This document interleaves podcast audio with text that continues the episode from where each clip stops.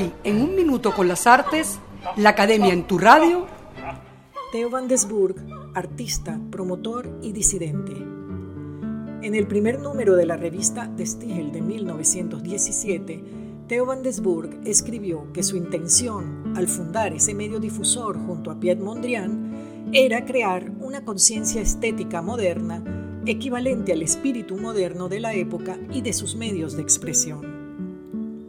Por tal motivo, el artista debía cumplir una doble misión, crear una obra de arte puro y lograr que el público la acepte.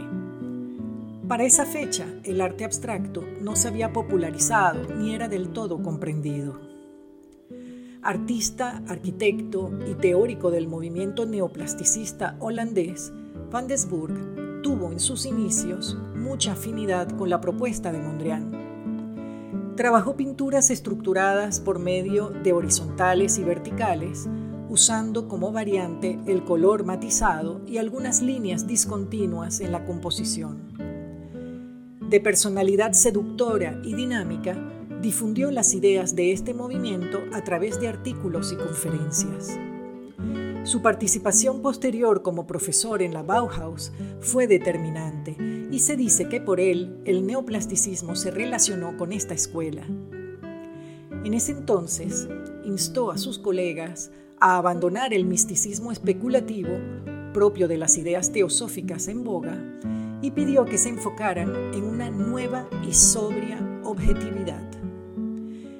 Del mismo modo, siguiendo el espíritu de esta escuela, promovió un arte colectivo y menos individualista.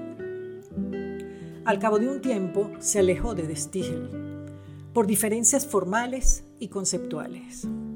Hubo dos razones.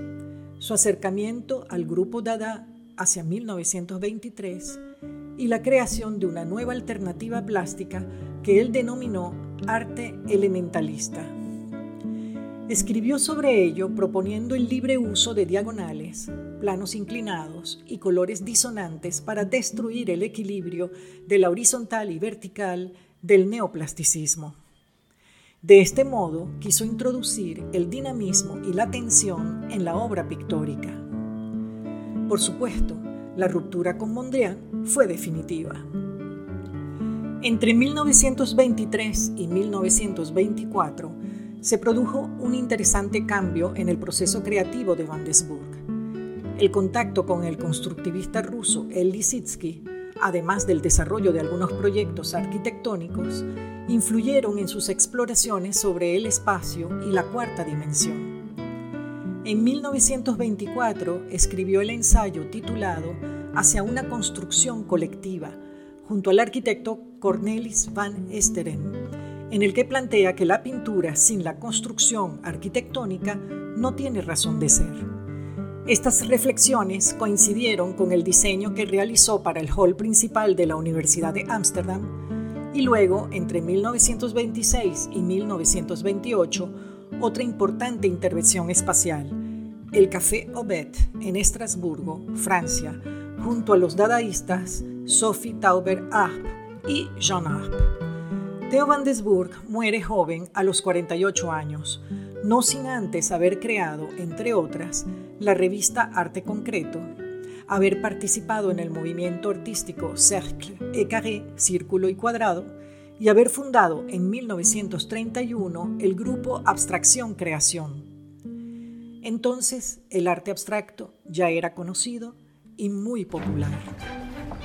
Hasta aquí Un Minuto con las Artes, la Academia en tu radio, escrito y narrado por Susana Benco, en la producción Valentina Graciani, en la grabación, edición y montaje Nelson Rojas y Raúl Sánchez.